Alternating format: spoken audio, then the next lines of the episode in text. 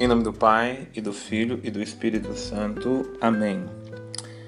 Nosso estudo de hoje é dos Atos dos Apóstolos, no capítulo 18. Nós terminamos o, o capítulo 17 ontem e nós, nós vimos e testemunhamos o quanto Paulo sai de uma situação é, não muito exitosa em termos humanos, na pregação do Evangelho. Por isso ele sai de Atenas e agora se dirige a uma outra cidade, também grega, de muita importância. A cidade de Corinto era um verdadeiro centro comercial, uma cidade portuária e de uma importância econômica, religiosa. Todas as religiões do Império Romano se, se concentravam ali naquela cidade de Corinto. E ao mesmo tempo era uma cidade que nos lembra demais as grandes metrópoles dos tempos modernos. É uma cidade com muitas imoralidades, com muitas é, situações comportamentais graves e há também uma acentuação política, melhor dizendo, uma situação social muito grave. Há uma cidade com muitos ricos e com é, aliás, desculpe, não com muitos ricos, mas com poucos ricos concentrando muita riqueza e muitos pobres sofrendo é, misérias e desigualdades sociais. Então, é uma cidade que nos lembra demais as nossas grandes metrópoles. Para a época, a cidade de Corinto tinha pelo menos meio milhão de habitantes. Ah, então, para a época, se tratava de uma cidade realmente muito populosa. E a nossa atenção para essa cidade, porque Corinto vai ser a cidade do grande amor, mas também da grande decepção e frustração de Paulo. Nas cartas, várias cartas que ele escreveu aos Coríntios, nós conservamos duas cartas importantes, grandes, na qual ele trata desses diversos temas morais, das dificuldades, dos sofrimentos que ele enfrenta. Mas é interessante que Paulo permanece em Corinto é, por um longo tempo. Foram quase dois anos que ali esteve. E ali ele realizou um belo trabalho missionário de evangelização. Aqui eu quero chamar a atenção que logo no versículo 2 ele encontra um judeu chamado Áquila e a sua mulher Priscila. Na verdade, então é um casal judeu ah, que foram expulsos de Roma porque por essa época o imperador romano expulsou praticamente todos os judeus que viviam ali é, em Roma. O, a Bíblia ainda menciona aqui é, que era o imperador Cláudio. É, Paulo então se uniu a eles. Aí eu quero chamar a atenção para a importância desse casal. Priscila e Áquila vão se tornar, na verdade, companheiros, colaboradores, acolhedores e missionários como Paulo. Então, a gente vê que a evangelização, no princípio, ela não está confiada somente aos apóstolos, homens solteiros, consagrados pela imposição das mãos para essa missão, mas outros tantos vão se somando a esse grupo. A primeira igreja doméstica que nós estudamos foi na casa de Lídia. E agora um casal missionário que é, se propõe a viver de uma forma muito doada e dedicada para essa missão, que é o casal Áquila e Priscila. Queria olhar para esse casal e apontar eles como um referencial de vida missionária para tantos casais que necessitam disso na sua vida. Ter a coragem de se entregar, desempenhar e fazer, inclusive, da sua casa uma casa missionária. É bonito ver que eles acolheram na sua casa o apóstolo Paulo. E como eles trabalhavam no mesmo ofício que Paulo, que era consertar tendas, ou melhor ainda, mais do que consertar, fabricar todo aquele material para se construir tendas, então foi Paulo, é, durante um tempo, ainda esmorecido daquela pregação que ele veio lá em Atenas, permanece por um tempo ali, e ele pregava nas sinagogas apenas aos sábados tinha a intenção de convencer ainda alguns judeus e gregos a mensagem do Evangelho. Me parece um Paulo cansado, mas não desanimado, aguardando em Deus é, qual seria a próxima investida missionária. Por isso ele se dedica mais durante a semana a trabalhar. Mas aí, o versículo 5 nos diz que quando Silas e Timóteo, aqueles companheiros de Paulo de viagem, agora chegam também ali, vindo da Macedônia, eles se eles estão ali agora estabelecidos e Paulo pôde se dedicar inteiramente à pregação do evangelho. Ele dava então aos judeus testemunhos de que Jesus era o Messias.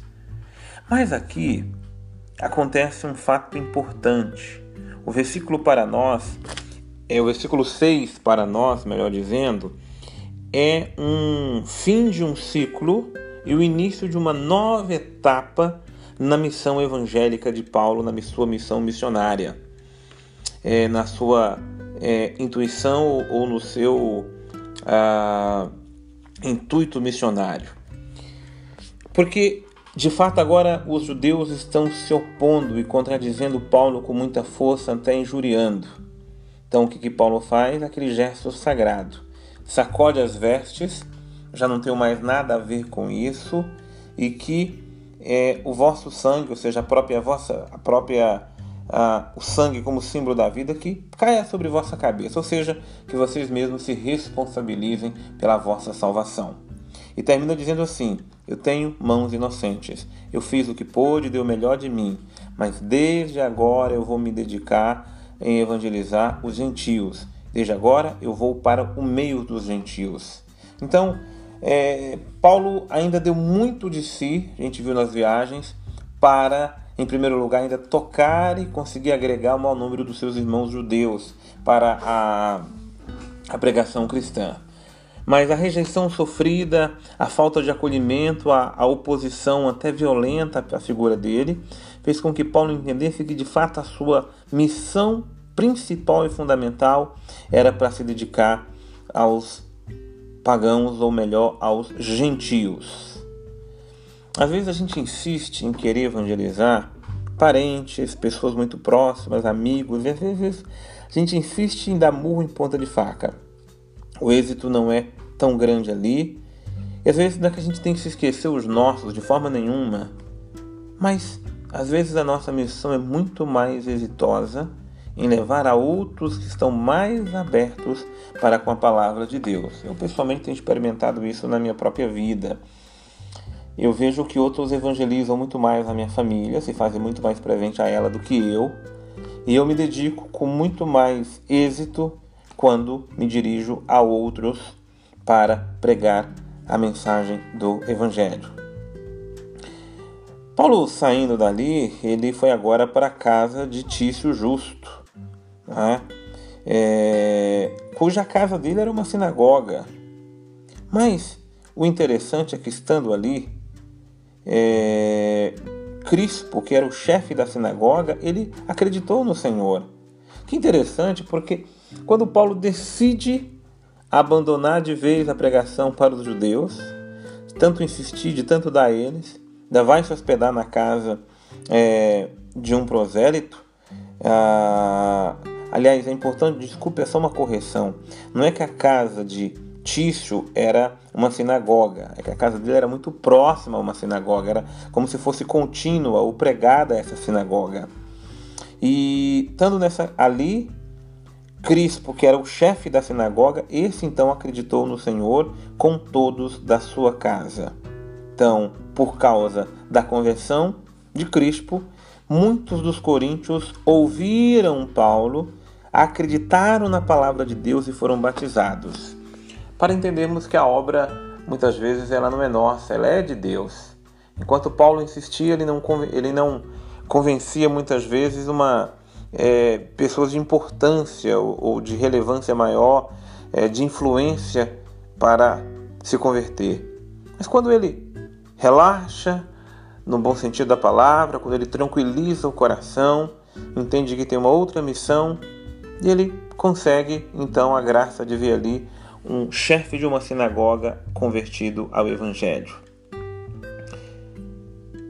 E foi numa noite em que Paulo rezava ou talvez descansasse, que Deus veio falar ao seu coração: Paulo, não temas, fala e não te cales. Porque Paulo já não sabia mais como deveria falar, como deveria dizer, como deveria proceder agora em Corinto. Ninguém se aproximará de ti para fazer mal algum, pois eu tenho nessa cidade um povo numeroso que me pertence. Paulo não podia desistir de Corinto, de Corinto.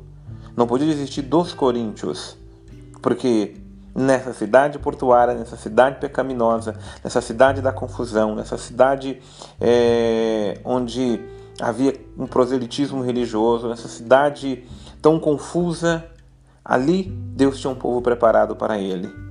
Por isso, o versículo 11 nos diz que Paulo deteve-se por um ano e sete meses ensinando a palavra de Deus em Corinto.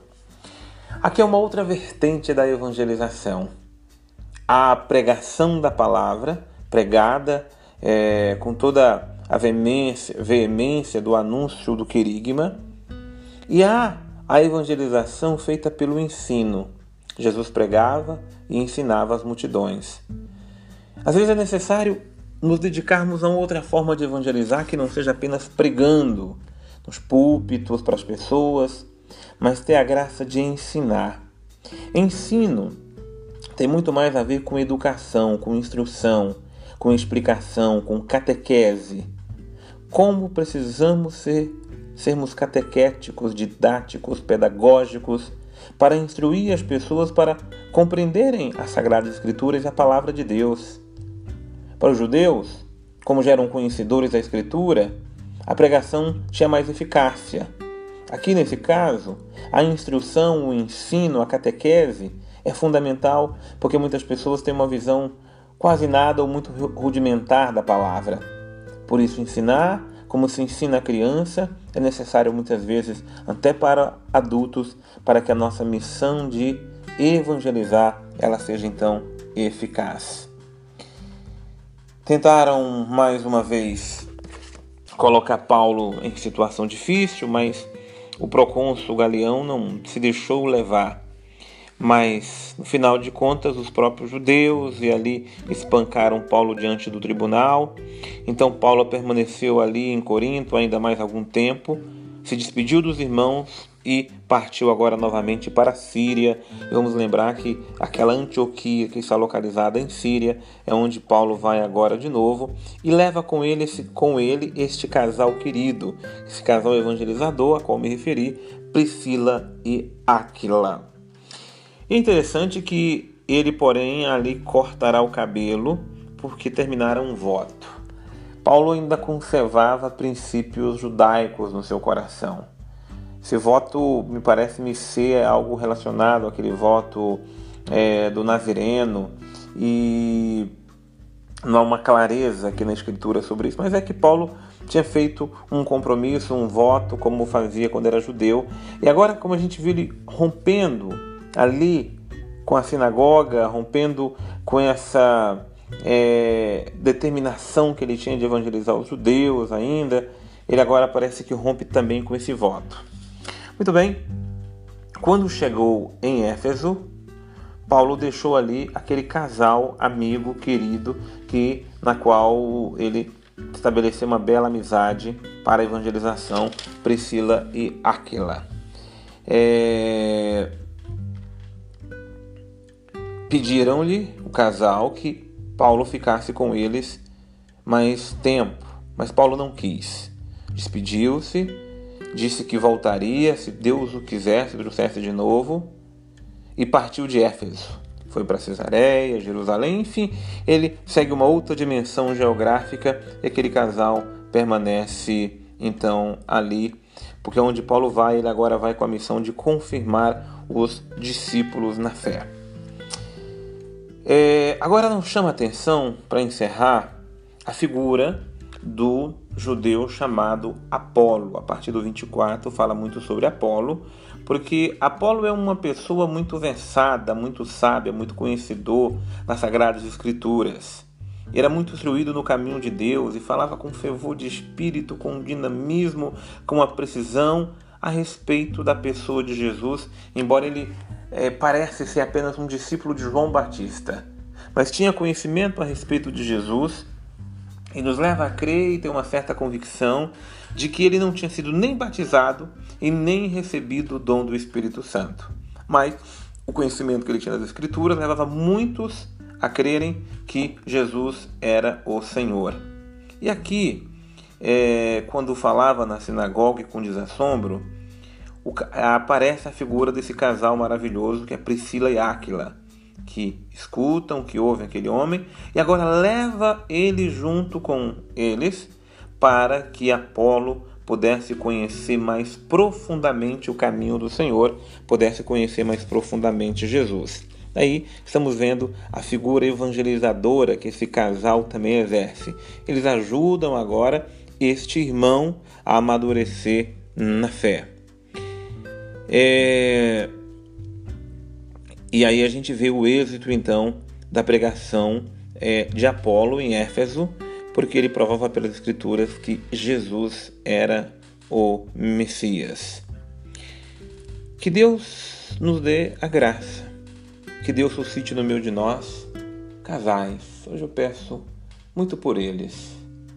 Homens e mulheres que usem o seu casamento, o seu matrimônio, com a missão de evangelizar Muitas vezes é apenas a mulher, como foi na casa de Lídia. Muitas vezes é o homem que está à frente, como na casa de Cornélio. Agora aqui é um casal. Então, nem sempre vai ser completo, como a gente gostaria que ser toda a família envolvida ou assim por diante. Às vezes se destaca a figura do homem ou da mulher ou do missionário, como é o caso de Paulo, de Silas, de Timóteo, de Barnabé. Mas aqui é importante ver que Deus tem colaboradores, que Deus realmente tem discípulos, que Deus realmente conta com pessoas em cada um no seu estado civil ou na sua condição. Às vezes numa casa é apenas a mulher que é evangelizadora, porque o marido ainda não tem aquele conhecimento ou aquela adesão à palavra de Deus. Mas eu tenho que dizer que há casais que são chamados Há casais que realmente foram agraciados e precisam assumir esse dom, assumir esse carisma, assumir essa missão, precisam ser como Áquila e Priscila se tornarem realmente evangelizadores. Que tenham a missão de levar o evangelho, de propagar o evangelho e não desanime nessa missão. Que Deus realmente abençoe e suscite muitos casais para evangelizar com, para evangelizar com desassombro e ensinar, catequizar e levar muitos a conhecer e amar nosso Senhor Jesus Cristo. Em nome do Pai, do Filho e do Espírito Santo. Amém.